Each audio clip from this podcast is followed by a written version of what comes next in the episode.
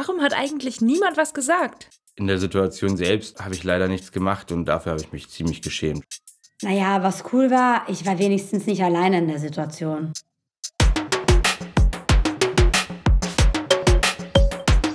Was zu melden? Der Podcast des Register Friedrichshain-Kreuzberg für alle, die mehr wissen möchten über Diskriminierung und extreme Rechte. Für die, die einschreiten und was verändern wollen.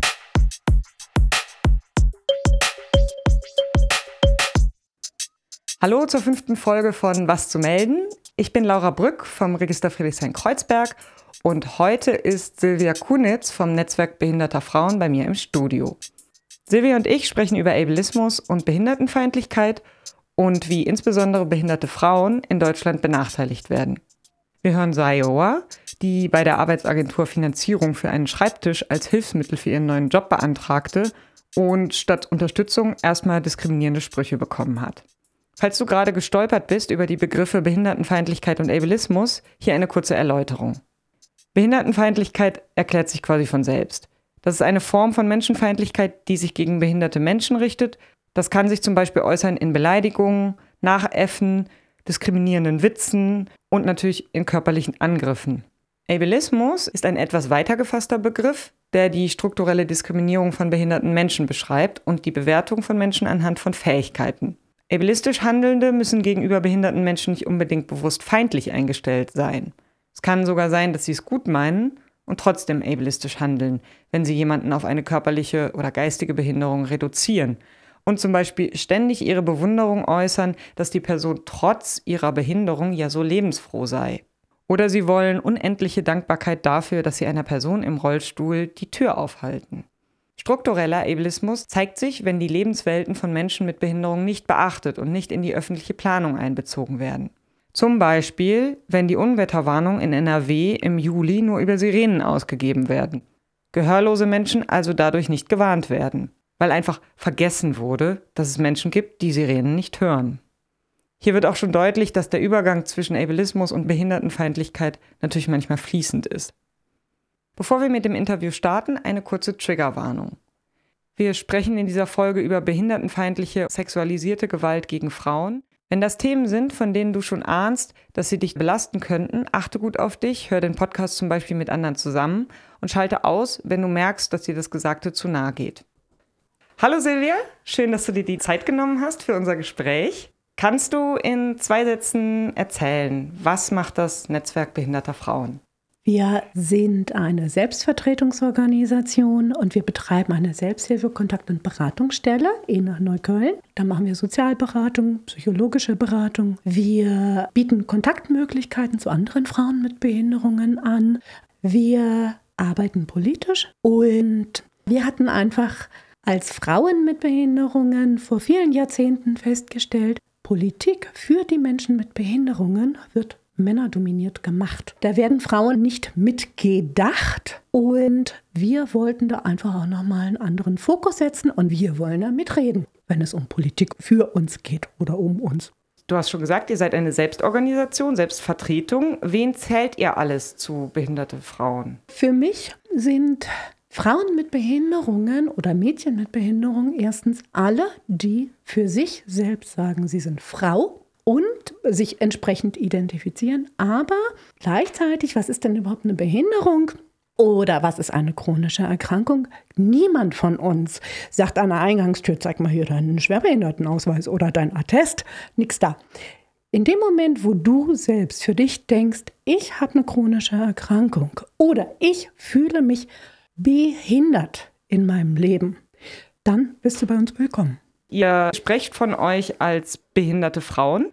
Manche sagen auch Frauen mit Behinderung oder mit Einschränkungen. Warum habt ihr euch für den Begriff entschieden, behinderte Frauen? Der ist A, ein bisschen historisch gewachsen. Das Netzwerk besteht jetzt seit über 26 Jahren und wir werden sehr viel stärker behindert als Frau mit einer Behinderung, als dass wir die eigene Behinderung so in den Vordergrund stellen möchten. Man kann auch sagen, ja, Frauen mit Herausforderungen, Frauen mit Behinderungen etc. Wir empfinden es selbst, als würden wir behindert werden. Wir werden behindert gemacht. Deswegen der Name. Behinderte Frauen haben besonders schlechte Chancen auf dem Arbeitsmarkt und auch ein sehr hohes Risiko für Altersarmut. Warum ist das so?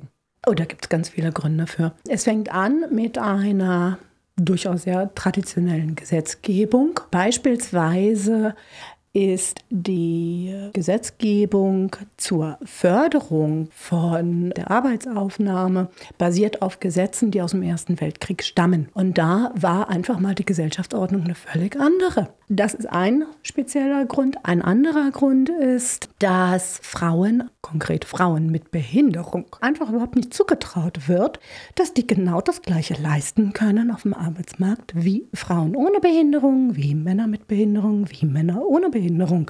Ein weiterer Grund ist, auch Frauen mit Behinderungen haben natürlich den klassischen Lebenslauf, dass sie im Rahmen Sorgearbeit tätig sind. Sie haben teilweise in der Summe eine schlechtere gesundheitliche Versorgung. Sie haben in der Summe viel weniger Einkommen. Sie arbeiten viel, viel häufiger in Teilzeit. Und dies kumuliert sich einfach bis zum Renteneintrittsalter und endet am Ende in Altersarmut. Und ein wichtiger Punkt, man kann aus verschiedensten Publikationen der letzten Jahre erkennen, dass Frauen mit Behinderung immer noch viel, viel häufiger abhängig sind finanziell von Familienangehörigen. Da wird auch gar nicht unbedingt gefragt, ob diese Frauen in dieser Abhängigkeit bleiben wollen. Und das kann es einfach nicht sein. Wichtig ist, dass Frauen besonders gefördert werden als Frau mit Behinderung und dann können die richtig viel rocken. Ihr schreibt ja in eurem Selbstverständnis, in den Behindertenverbänden wird in der Regel Politik von Männern für Männer gemacht. Welche Belange von Frauen und anderen Geschlechtern werden denn da übergangen oder vergessen? Du hast einmal eine ganz spezielle Gesundheitsvorsorge. Das heißt, wir haben es jetzt in den letzten Jahren erst geschafft, dass es überhaupt einen Arbeitskreis barrierefreie Gynäkologie gibt. Barrierefreie Gynäkologie bedeutet nicht nur der Zugang zur Arztpraxis, sondern das bedeutet auch, dass die Gynäkologinnen oder der Gynäkologe die Zeit, die ich als Frau mit Behinderung in der Praxis mehr benötige, einfach für Untersuchungen, Zeit, die der Arzt mehr benötigt, die wird einfach mal von den Krankenkassen nicht bezahlt.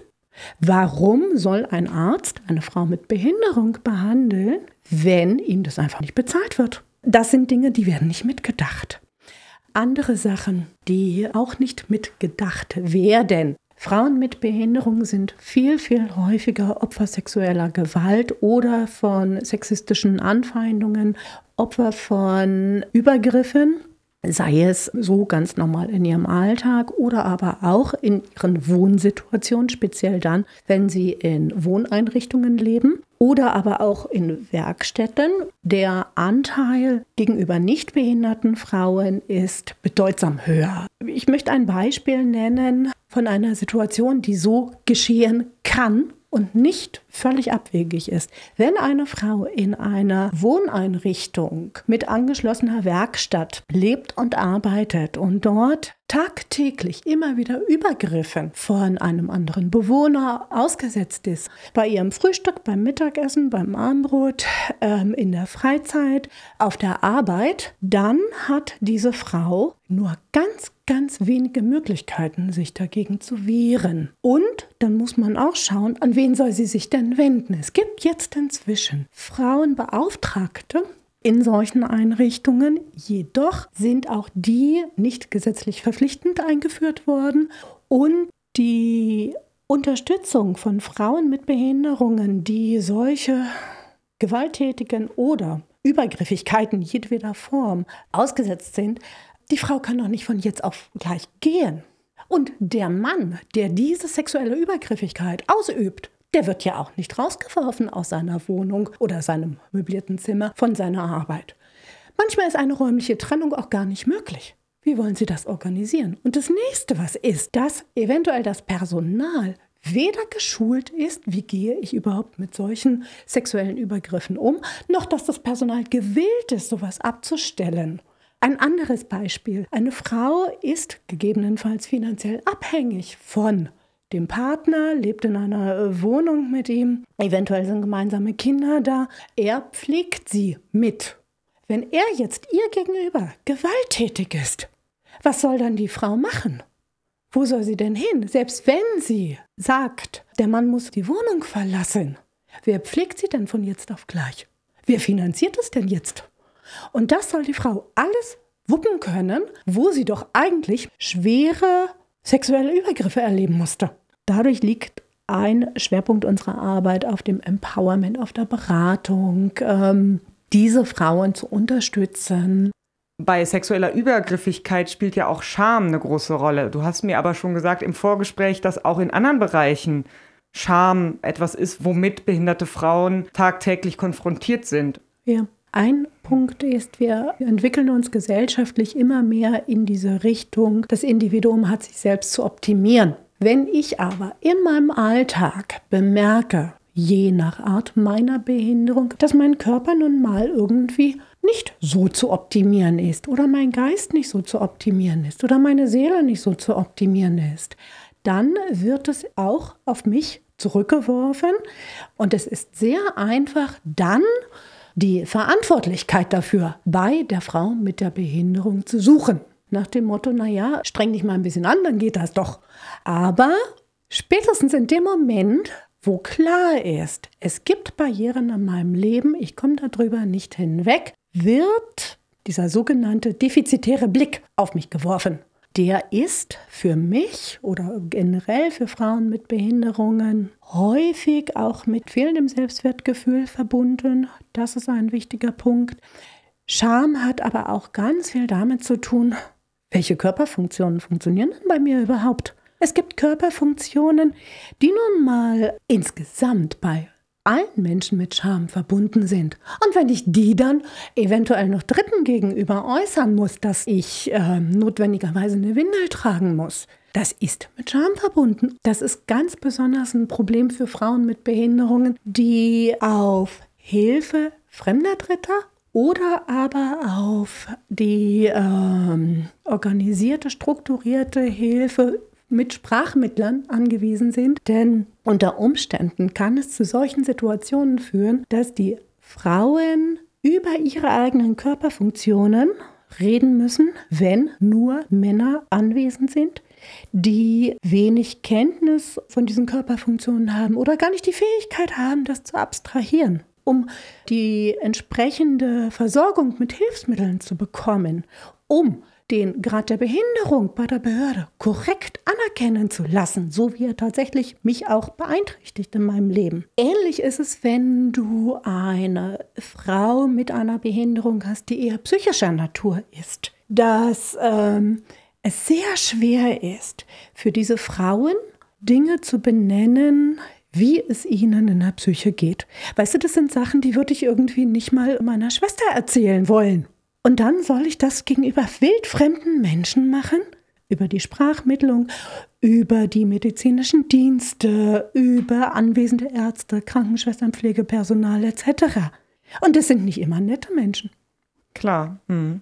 Anderes Thema. Wir beschäftigen uns ja beim Register nicht nur mit Diskriminierung, sondern auch mit extremer Rechter und ihrer Menschenfeindlichkeit. Und da gibt es ja auch beim Thema Behinderung historische Kontinuitäten. Ja, Menschenfeindlichkeit, großes Thema bei uns im Netzwerk. Ich hatte das große Glück, vor ein paar Jahren einmal eine Führung organisieren zu können mit der Topografie des Terrors. Und da ging es um Menschen mit Behinderungen während des Nationalsozialismus. Und bei dieser Ausstellung wurde deutlich gezeigt, und es ist auch in der historischen Forschung über den Nationalsozialismus inzwischen bekannt, dass die Vernichtung von Menschen mit Behinderungen, das, was immer beschönigend Euthanasie benannt, genannt wird, dass dies sozusagen eine Blaupause für die Vernichtung der Juden war.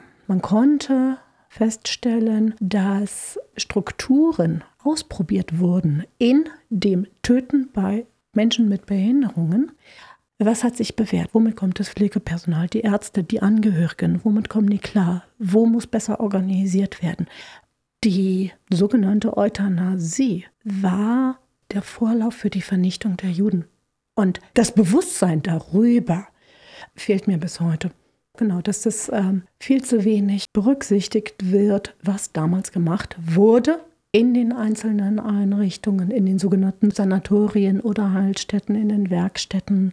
Ich persönlich bin ein großer Kritiker von Einrichtungen, wo Menschen mit Behinderungen gebündelt in größerer Anzahl leben, weil ich denke, das widerspricht jeder Form von selbstbestimmt Leben. Es widerspricht meiner Auffassung nach auch allen Menschenrechten.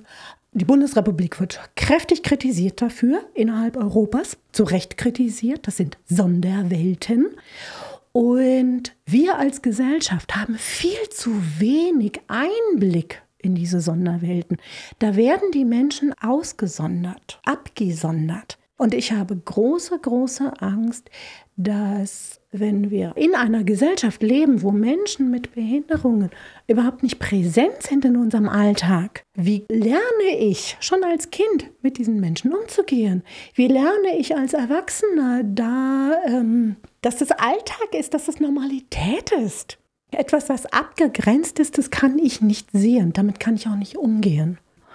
Und ich denke auch, dass im Rahmen von Inklusion da noch richtig viel gemacht werden muss.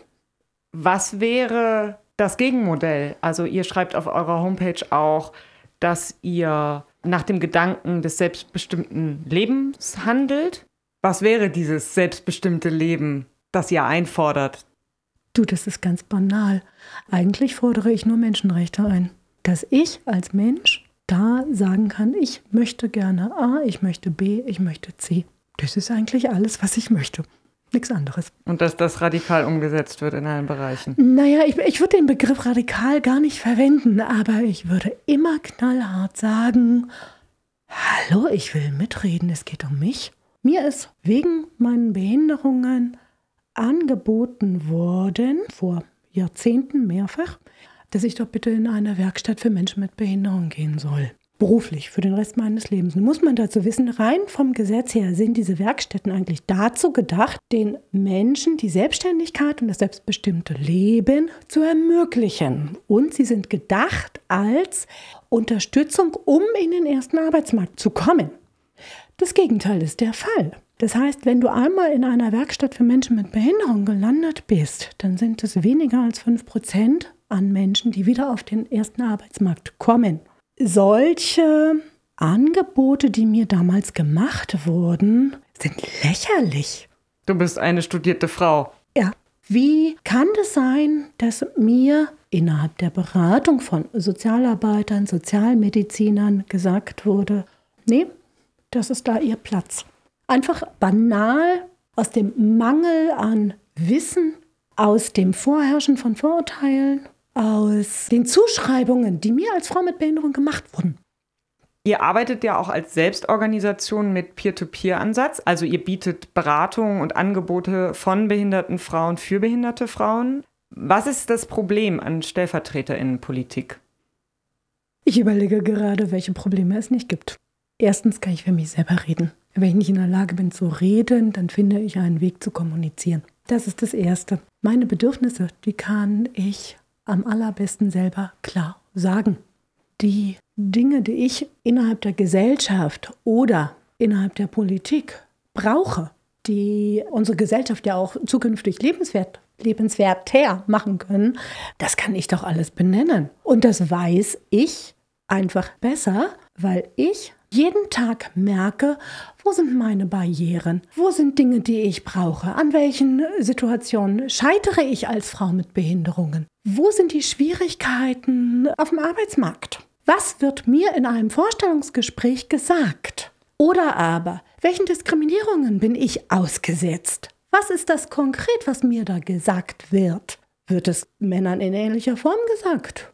Ich habe es noch niemals irgendwie gehört, dass ein Mann, der eine bestimmte Erkrankung hat, dass dem von einem Arzt gesagt wurde, also mit der Erkrankung sollten Sie sich mal überlegen, ob Sie Kinder kriegen oder nicht. Oder ähnliches Problem ist eine Fürsorgehaltung. Das ist eine Top-Down-Haltung. Wer hat die Frechheit und die Selbstherrlichkeit zu sagen, ich kann das für dich entscheiden? Bitte sehr, ich will selber entscheiden. Ich will selbst arbeiten gehen. Ich will selbst entscheiden, welchen Partnerin ich haben will. Und ihr habt eine weitere Kritik daran, wie Behindertenpolitik gemacht wird. Ihr sagt, dass Behindertenorganisationen oft nach verschiedenen Behinderungsarten getrennt sind. Was wäre denn eurer Meinung nach sinnvoller? Das Netzwerk behinderter Frauen ist überdiagnostisch, heißt es so wunderbar. Wir haben als Frauen mit Behinderung alle die Diskriminierungserfahrung gemacht, dass wir nicht ernst genommen werden, dass wir vor Barrieren scheitern, dass uns die Familien, unsere eigene Familienpolitik oktroyiert wird. Wir sagen, es ist viel, viel wichtiger, an diesen Strukturen etwas zu verändern, diese Strukturen aufzuzeigen und die einzelnen Diagnosen treten in den Hintergrund, weil es nicht von Bedeutung ist, ob ich eine Sinnesbeeinträchtigung habe oder aber eine Gehbeeinträchtigung, eine psychische Beeinträchtigung. Wenn ich nicht ernst genommen werde aufgrund meiner Behinderung oder schon gar nicht ernst genommen werde, weil ich eine Frau mit einer Behinderung bin, dann ist es egal, ob ich nicht gucken kann, nicht laufen kann oder irgendwie depressiv bin. Das ist Schnuppe. Danke, Silvia. Bevor wir gleich Sayowas Geschichte hören, ein paar Infos, wie Behindertenfeindlichkeit und Ableismus bei den Berliner Registern gemeldet werden können. Wenn du erlebst oder mitbekommst, dass jemand dich oder jemand anderes abwertet, beleidigt, verspottet oder angreift wegen einer Behinderung, dann melde das den Berliner Registern. Wir dokumentieren das als Behindertenfeindlichkeit. Auch struktureller Ableismus kann gemeldet werden, wenn zum Beispiel eine staatliche Stelle nicht barrierefrei ist und du öffentliche Dienstleistungen nicht nutzen kannst. Wenn du diskriminiert wirst, zögere auch nicht, zu einer Antidiskriminierungsstelle zu gehen. Niemand muss Diskriminierung einfach aushalten können und damit alleine bleiben. Beratungsstellen sind dafür da, um dich zu unterstützen, mit dem, was du gerade brauchst. Psychologische Unterstützung, Tipps, was du tun kannst, Kontakte oder einfach zuhören. Vorfälle bei Beratungsstellen oder bei uns zu melden ist deshalb wichtig, weil wir die Zahlen brauchen, um zu zeigen, dass Diskriminierung, in diesem Fall Behindertenfeindlichkeit und Ableismus, ein weit verbreitetes Problem ist, das bekämpft werden muss. Und wenn du dir unsicher bist, ob das, was du gerade erlebst oder beobachtet hast, wirklich ein Fall für die Berliner Register ist, gilt immer, frag gern nach, melde dich bei uns, lieber einmal zu viel als einmal zu wenig Bescheid sagen. Wir hören jetzt Sayoa, die das Medienkunstprojekt Double Trouble kuratiert. Double Trouble thematisiert Frau sein und behindert sein mit Texten, Audios, Videos und Fotoarbeiten, die online zugänglich sein werden. Ich habe Sayoa in ihrer Wohnung in Friedrichshain besucht und sie hat mir von ihrer diskriminierenden Erfahrung mit der Agentur für Arbeit und einer Büromöbelfirma berichtet und die war so. Ich habe vor zwei Jahren in einem Büro angefangen zu arbeiten. Das war mein allererster Job als Angestellte. Und deswegen war das mit sehr vielen Orga-Aufgaben verbunden, sodass ich zum Beispiel erstmal Büromöbel finden musste, damit ich gut arbeiten kann. Ich bin kleinwüchsig und ich habe mich für einen niedrigen Bürostuhl und Bürotisch entschieden. Das war ein höhenverstellbarer Tisch, den ich dann per Knopfdruck hoch und runter fahren kann. Bei der Agentur für Arbeit bekommt man ja die Kosten erstattet für die Hilfsmittel, die man braucht, um zu arbeiten. Das heißt, ich recherchiere eine Firma, die das bauen kann und reiche einen Kostenvoranschlag bei der Agentur für Arbeit ein. Dann muss dieser Kostenvoranschlag von einem technischen Berater abgesegnet werden. Es reicht nicht, dass ich das recherchiert habe. Und als ich den Kostenvoranschlag für den Bürotisch eingereicht habe und der technische Berater die Maße gesehen hat, und das waren natürlich niedrige Maße, rief er mich an und fragte, warum ich denn so einen niedrigen Bürotisch bestelle. Ich war verwundert über seine Frage, weil wir haben uns ja auch schon mal gesehen.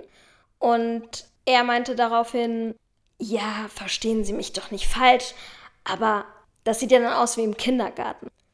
Ich weiß nicht mehr genau den Verlauf, aber ja, ich habe geheult und er hat nachgegeben. Ist vielleicht die Kurzfassung. Ja, was hätte ich auch sagen sollen? Also ich brauche die Maße, die ich brauche für meinen Körper. Er hat mir zu verstehen gegeben, dass er das nicht für die richtige Lösung hält. Er war eben für die Lösung Standard hoher Tisch, also für mich sehr hoher Tisch und höhenverstellbarer Stuhl, dass ich dann immer hochfahre. Und ich habe ihm gesagt, körperlich macht das eben überhaupt keinen Sinn. Das wäre viel zu anstrengend und zeitaufwendig für mich. Er fand meine Lösung nicht gut, aber hat auch nicht mehr weiter widersprochen und der Antrag ging dann so durch und ich durfte die Firma beauftragen. Klassischer Fall. Ein Mann will mir erzählen, was denn bitte sehr gut für mich ist, wo ich doch eine Frau mit Behinderung bin. Ich krieg da einen Film, aber so richtig. Ich denke, das zeugt vor allem auch davon, wie krass dieser Kampf einfach auch ist. Nicht nur, dass du irgendwie deine eigenen Hilfsmittel, bei denen du genau weißt, hey, die helfen mir, mir mit meinem Körper. Nicht nur, dass du darum kämpfen musst, nein, du musst auch noch irgendwie darum kämpfen, dass du ernst genommen wirst. Ja, und was tut man, wenn jemand, von dem ich ja auch abhängig bin, solche Bemerkungen macht? Also ich will was von dem, der muss das genehmigen. Ne, das ist ja nicht einfach dann zu sagen, das geht gar nicht, das ist diskriminierend. Also ich glaube, das Erste, was ist, tief durchatmen. Das ist, glaube ich, das allererste. Das Zweite, was Frau unbedingt tun muss, ist wirklich sachlich bleiben.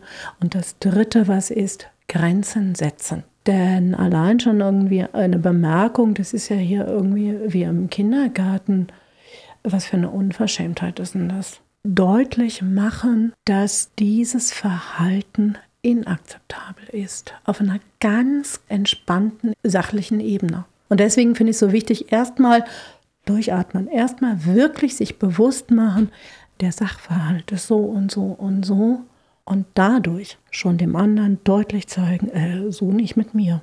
Also es ist eine mögliche Lösung. Und ich wünsche mir, dass alle Frauen auch so viel Mut und Kraft haben, das auch so lösen zu können. Ja, Sayo hat mir später noch erzählt, dass sie sich auch gefragt hat, ob sie vielleicht besser von Anfang an schriftlich kommuniziert hätte, weil in der Situation so ein technischer Berater vielleicht nicht auf die Idee kommt, sowas hinzuschreiben, auch noch auf Amtsdeutsch. Schwierig im Nachhinein das einzuschätzen. Das finde ich sehr schwierig. Selbstverständlich ist es immer sinnvoll, Diskriminierungserfahrungen natürlich irgendwie dokumentieren zu können. Ganz deutlich. Aber unser Alltag ist einfach mal häufig anders, ja. Und gerade wenn es um einen neuen Job geht, da stehen andere Dinge im Vordergrund und ich rechne doch nicht damit. Wie käme ich denn irgendwie dazu, allen Männern oder allen Menschen, die nicht behindert sind, zu unterstellen, dass die mich diskriminieren wollen oder so? Ja, das ist ja etwas Unvorhergesehenes in dem Moment. Leider war die ganze Geschichte mit diesem verbalen Tiefschlag noch nicht zu Ende, oh. sondern dann kam auch noch das hier. Dann gab es mit der Firma Probleme. Der Bau des Bürotischs wurde sehr genau besprochen die Maße und so weiter. Und was dann letztlich kam, war ein Tisch mit vier Beinen, ja, schon mal gut. Aber in der Mitte ein riesen Metallkasten und da steckte der Motor des Tisches drin, damit er höhenverstellbar ist. Ich hätte ihn eher unter dem Tisch erwartet. So kenne ich das von anderen höhenverstellbaren Tischen. Dieser Kasten in der Mitte des Tisches war so groß, dass ich wirklich Schwierigkeiten hatte zu entscheiden, wo noch der PC gut Platz hat oder mal ein Ordner neben dem PC. Ich rief bei der Firma dann an und sagte denen, dass das so nicht funktioniert. Der Chef der Büromöbelfirma sagte dann zu mir, dass man für normale Menschen ja auch normale Tische bauen könnte, aber für Leute wie mich ist es eben das, was dabei rauskommt. Also was anderes würde ich in ganz Deutschland nicht finden. Und er möchte seine Rechnung beglichen haben. Daraufhin habe ich die ähm, Zahlung bei der Agentur für Arbeit gestoppt. Also wollte eine Korrektur des Tisches von mir aus gerne mit der Firma, aber die war absolut nicht kooperativ, sodass ich dann entschieden hatte, eine andere Firma zu beauftragen. Und das war dann ähm, dem technischen Berater, der stimmte nicht zu. Dann versuchte ich meine Sachbearbeiterin wenigstens davon zu überzeugen, dass der Tisch so nicht funktioniert. Sie wollte mir gar nicht zuhören. Sie sagte, sie ist nicht vor Ort. Der technische Berater ist vor Ort und sie glaubt seine Einschätzung. Er sei schließlich Ingenieur. Ja, und sie wolle jetzt auch mal meinen Fall endlich abschließen. Das geht ja jetzt schon seit Monaten.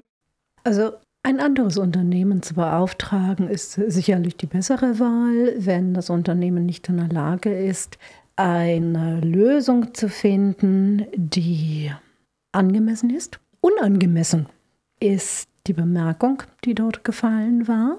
Also es, es macht mich wütend, dass da irgendjemand sagt, da sei irgendwas nicht normal. Habt ihr auch schon erlebt, dass Institutionen, die eigentlich unterstützen sollen, das nicht oder nur gegen Widerstand tun? Ja, es ist eigentlich Standard. Ich kenne es bei anderen Institutionen, wo es ähnliche Strukturen gibt, die auch der Gestalt sind, dass die Standardlösung angeboten wird und alles, was nicht dieser Standardlösung entspricht, weil nun mal, ähm, ja, wenn du die Standardbehinderung nicht hast, die in den Köpfen der Menschen vorhanden ist, dann hast du ein Problem. Und dann brauchst du richtig viel Kraft und ganz häufig auch ein Gericht. Unsere Erfahrung ist vor allem, dass durch diesen Widerstand von den Institutionen, beziehungsweise dass die Frauen ihre individuellen Unterstützungsmöglichkeiten wirklich durchkämpfen müssen, dass den Frauen dadurch ganz häufig die Energie und die Kraft fehlt, sich eigentlich auf das Wesentliche zu konzentrieren, sprich jetzt zum Beispiel eine neue Arbeit zu beginnen. Hören wir mal, wie es dann ausgegangen ist bei Sayoa. Ja, als weder die Sachbearbeiterin noch der technische Berater, die zwei Personen, die für mich zuständig waren von der Agentur für Arbeit, als mir klar war, dass ich auf deren Hilfe nicht zählen kann, ähm, hat es erstmal gedauert, weil diese Erkenntnis ist ähm, extrem verwirrend. Also war erstmal Überforderung, Verzweiflung und viel, viel Tränen. Der Zwischenschritt und dann endlich Gespräch mit Kolleginnen, mit meiner Chefin und Recherche nach einer Antidiskriminierungsstelle. In meinem Fall war es dann die Antidiskriminierungsstelle Alter, Behinderung, chronische Erkrankung, die ich um Hilfe gebeten habe, wo ich zum ersten Mal, ja, wo mir Glauben geschenkt wurde, wo nicht hinterfragt wurde, was für einen Tisch ich brauche, warum der niedrig sein soll. Der technische Berater wollte diesen Tisch also dann auch nochmal persönlich sehen. Und zu diesem Termin habe ich dann eben angekündigt, dass eine Beraterin einer Antidiskriminierungsstelle anwesend sein wird und auch meine Chefin. Und die Kollegin aus der Öffentlichkeitsarbeit haben wir auch noch dazu gesetzt. Und beim Treffen selbst war der technische Berater sehr viel sparsamer mit seinen Worten, ganz andere Haltung, ruhig, verständnisvoll, einsichtig. Der erste Satz zum Tisch war schon so, ist doch okay. Vier Leute haben gesagt, nein, der Tisch ist so nicht okay. Also als die Beraterin sich auch vorgestellt hat mit ihrer Stelle, für wen sie arbeitet, wofür sie zuständig ist, hat er nur viel notiert und dann letztlich gesagt, der Tisch wird zurückgeschickt. Und ich darf eine neue Firma beauftragen, einen adäquaten Tisch, einen echten Tisch, ohne Loch oder Kasten in der Mitte, zu beauftragen. Den Tisch habe ich dann bekommen. Trotz den ersten Erlebnissen ist Sayoas Geschichte dann am Ende eine Erfolgsgeschichte gewesen, weil sie so beharrlich war. Ich denke, weil sie so beharrlich war, aber ich denke auch, weil sie A, Unterstützung gesucht hat und weil sie Allianzen gebildet hat. Das ist, glaube ich, ein ganz entscheidender Punkt. Frauen verbündet euch. Sucht euch Frauen, die euch unterstützen. Sucht euch Menschen mit Behinderung, die euch unterstützen. Geht zu den entsprechenden Beratungsstellen. Und was sie berichtet hat von ihrer Erleichterung, dass sie das erste Mal das Gefühl hatte, sie wird da ernst genommen, sie braucht sich da jetzt nicht nochmal zu rechtfertigen bei der Beratungsstelle. Das ist etwas, was wir im Alltag bei uns im Netzwerk behinderter Frauen auch tagtäglich erleben, dass Frauen sagen, oh, ich habe das erste Mal das Gefühl, ich muss nicht diese riesen Baustelle an Scham, an Rechtfertigung, an Selbstbehauptung, Beharrlichkeit zeigen, sondern ich kann genau so sein, wie ich bin und bekomme die richtige Hilfe hier und die richtige Unterstützung. Sayoa hatte ja Glück mit ihren Kolleginnen und ihrer Chefin. Was denkst du, wie können Kolleginnen allgemein reagieren, um jemanden zu unterstützen in so einer Situation? Ich glaube, es gibt gar kein allgemeines Rezept. Ich denke, das Wichtigste ist konkret zu fragen, wo kann ich dir helfen? Was genau für Unterstützung brauchst du? Was kann mein Anteil daran sein? Und wo an welcher Stelle die Kollegin oder Vorgesetzte unterstützen können oder eben auch Beratungsstellen, das weiß die Frau selbst am allerbesten. Wie kann ich mich wehren als behinderte Frau, die eine solche Erfahrung macht? Das Wichtigste ist erst einmal, sich Verbündete zu suchen. Frauen zu suchen, die mich unterstützen, Beratungsstellen aufzusuchen, dort zu schauen, unter Umständen auch, was kann ich eigentlich machen? Ne? Welche Handlungswege stehen mir denn eigentlich alle offen?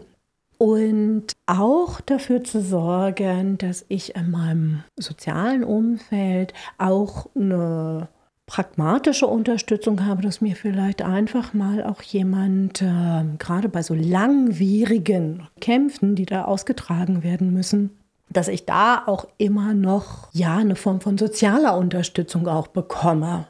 Denn es ist das eine, äh, mit einem Anwalt zu sprechen oder mit einer Sachbearbeitung bei einer Behörde, einer Beratungsstelle. Aber das andere, was ich auch sehr wichtig finde, ist in Kontakt mit anderen Frauen mit Behinderungen zu gehen und zu sagen, das und das habe ich jetzt gerade, kennst du das? Meine Erfahrung ist, ähm, nicht nur bei meinen ganz privaten Kämpfen mit verschiedenen Institutionen um Unterstützung, dass auch viele andere Frauen, die ähnliche Kämpfe ausgetragen haben oder sie heute noch austragen, dass wir uns im Netzwerk immer wieder mal so zufällig wirklich treffen und dann einfach so äh, nachfragen. Wie ist bei dir gerade der Stand? Hast du eine Empfehlung für mich? Wie geht's dir damit? Für Nichtbehinderte, was sind Do's and Don'ts im Umgang mit behinderten Menschen? Welche Bemerkungen, Fragen oder Hilfsangebote sind daneben deiner Meinung nach? Was wünschst du dir oder was fandest du mal super? Ich denke, auch da gibt es kein super Rezept. Wenn wir das hätten, äh, gäbe es weniger Schwierigkeiten. Allgemein würde ich immer sagen, ich will genau so behandelt werden, wie alle Menschen behandelt werden. Ich habe eigentlich nur die Präferenz, ich finde es toll, wenn Menschen offen sind und einfach vielleicht auch mal nachfragen. Und wenn mir das zu da ist, dann sage ich das. Oder wenn ich denke, das geht dich nichts an, dann sage ich das auch. Ich habe einen Mund zum Reden und wenn ich nicht reden kann, dann kann ich trotzdem kommunizieren und ich kann klar sagen, hey, das brauche ich, kannst du mir mal bitte kurz helfen bei XY. Und ich finde es völlig okay, wenn jemand sagt, hey, ich bin da unsicher, weil ich bin ja auch unsicher.